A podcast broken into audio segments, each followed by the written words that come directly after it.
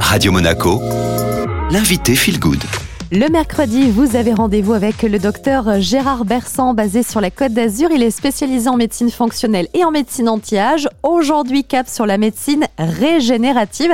Alors, Gérard, est-ce qu'on peut régénérer beaucoup de choses dans notre corps et notamment la peau, par exemple? Oui, on peut régénérer plein de choses. Alors bien sûr, ça va au niveau cellulaire. On peut régénérer en allongeant les télomères, etc. C'est très technique.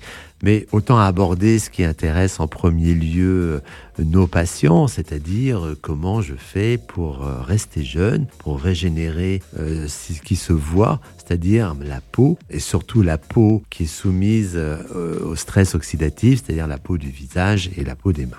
Pour bien comprendre, Gérard Bersan, la médecine régénérative, ça n'a rien à voir avec la médecine ou la chirurgie esthétique? Alors, c'est certainement pas de la chirurgie, parce que la chirurgie, on modifie, on coupe, etc.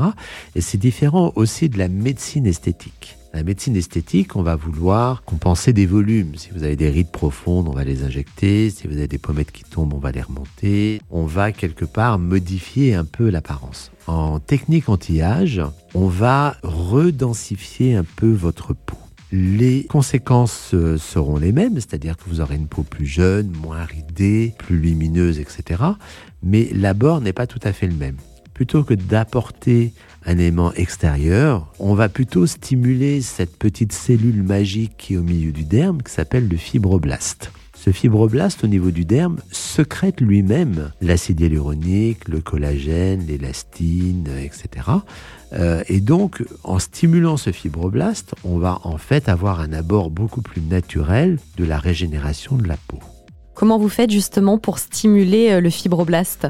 Alors, les techniques en local, ça va comprendre surtout la mésothérapie, ça s'appelle le mésolift. On va injecter avec des petites aiguilles très très fines au niveau du derme plusieurs éléments. Ça peut être soit des mélanges de vitamines, voire d'acide hyaluronique pas euh, réticulé juste pour l'hydratation.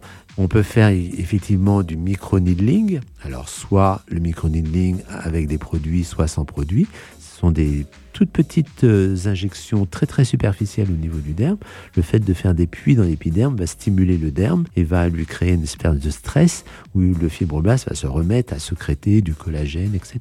D'autres techniques de stimulation, ce sont les peelings légers ou alors toutes les ondes, euh, que ce soit la radiofréquence, le thermage, les laits, les ultrasons, qui vont stimuler notre fibroblaste. On voit qu'on a beaucoup de techniques différentes en anti-âge pour régénérer ce terme. Merci Gérard Bersan. Alors euh, évidemment, pour précision, la médecine régénérative apporte des résultats. Il faudra patienter euh, deux à trois semaines hein, pour voir les premiers effets. C'est souvent plus naturel et plus long dans le temps.